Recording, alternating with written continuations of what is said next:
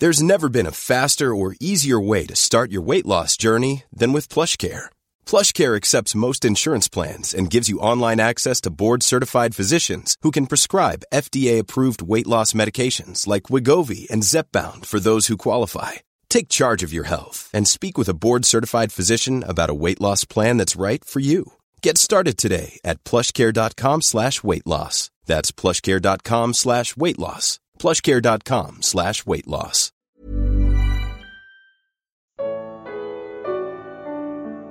Qual o significado do termo cabeça? Carta aos Colossenses capítulo 2. Comentário de Mari Persona.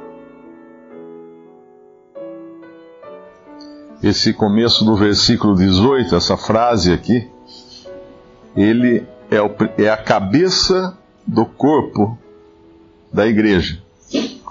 Ela, ela tem um muito significado, principalmente nos dias de hoje, quando nós vemos tantos, tantos corpos, né, tantos grupos de cristãos reunidos segundo os próprios pensamentos e muitas vezes, na, maior, na maioria das vezes, reunidos uh, sob a direção de uma cabeça que não é Cristo. Ele é a cabeça do corpo, a igreja. Da igreja. Nós sabemos que o nosso corpo, ele depende completamente da, da cabeça. O nosso cérebro é que comanda todas as funções do corpo. Uma pessoa pode parar de respirar, ela pode ter o seu coração parar de bater, mas ela é dada como morta se não existir mais atividade cerebral. Tanto é que muitas vezes a, a pessoa continua com o coração batendo, continua respirando, mas não tem mais atividade cerebral. Ela é mantida com, com aparelhos, né? E ela é considerada morta, porque o cérebro, o cérebro parou de funcionar. E, e a cabeça da igreja é Cristo. Não há como uh, existir um funcionamento perfeito desse corpo que é a igreja, independente da cabeça. Quando se adota alguma outra cabeça que não seja Cristo, não seja a própria pessoa de Cristo, obviamente o corpo não vai funcionar, ou qualquer grupo de cristãos não vai funcionar, porque vai seguir as ideias de um homem, vai seguir as ideias de um, de um, de um, um grupo de homens, de uma, uma reunião de pessoas, mas não de Cristo. Daí a importância de ficarmos submissos e sujeitos e controlados pela cabeça que é Cristo. E obviamente, para isso nós precisamos estar sempre buscando na palavra de Deus qual é, qual é a vontade uh, dessa cabeça né, que, que envia então para o seu corpo os, os, os impulsos né, do que deve ser feito, como fazer as coisas, como andar nesse mundo e tudo mais. Na ordem da criação, uh, o Senhor Jesus também é a cabeça, mas aí para o homem. Isso fala lá em 1 Coríntios capítulo 11, versículo 3.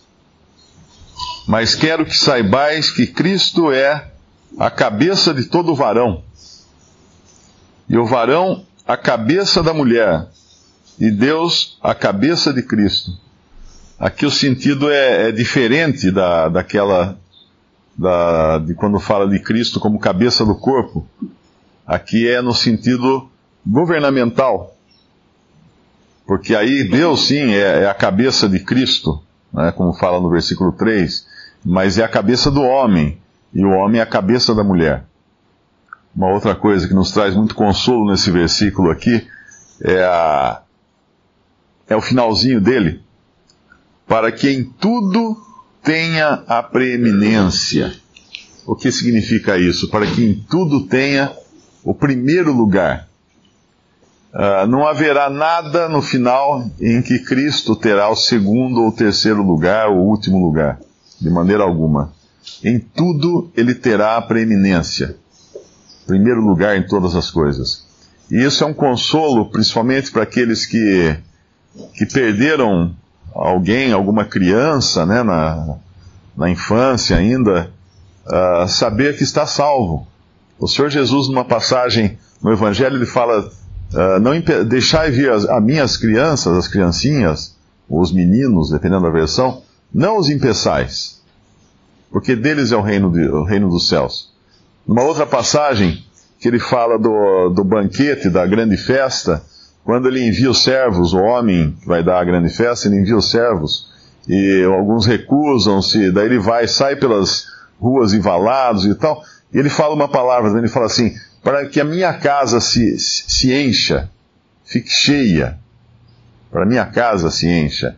Numa outra passagem em João, eu acho que é João 14, se não me engano, ele fala para os discípulos que ele iria preparar lugar para eles. E ele fala uma outra coisa também: na casa do meu pai tem muitas moradas.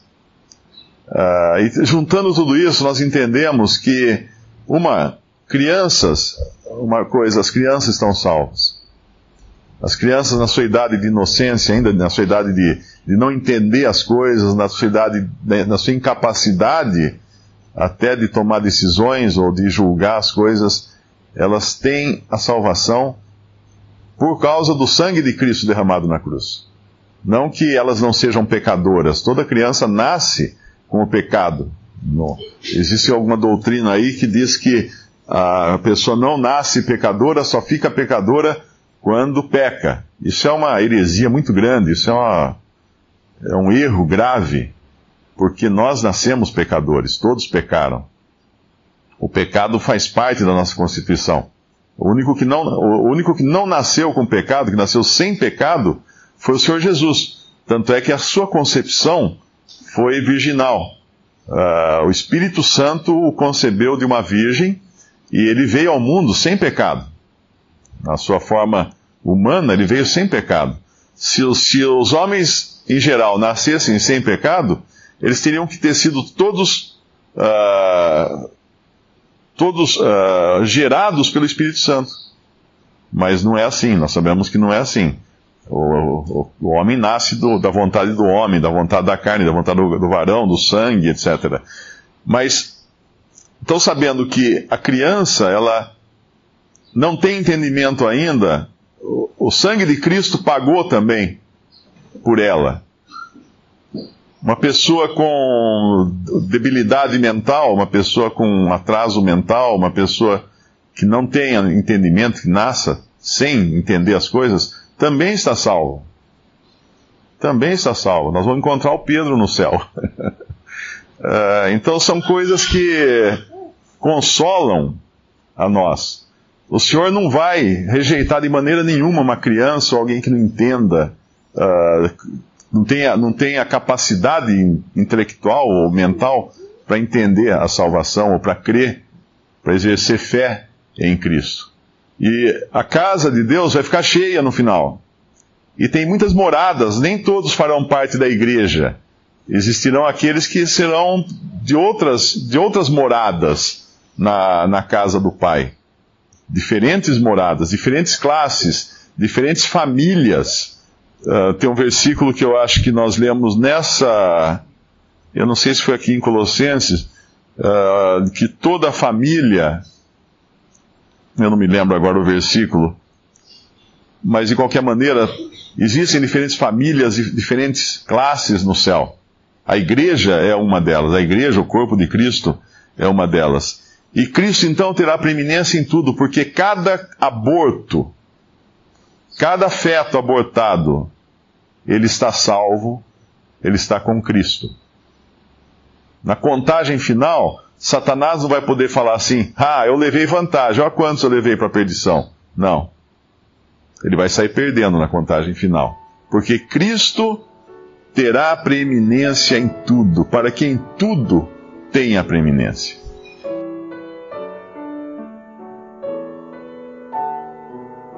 Visite respondi.com.br. Visite também 3minutos.net.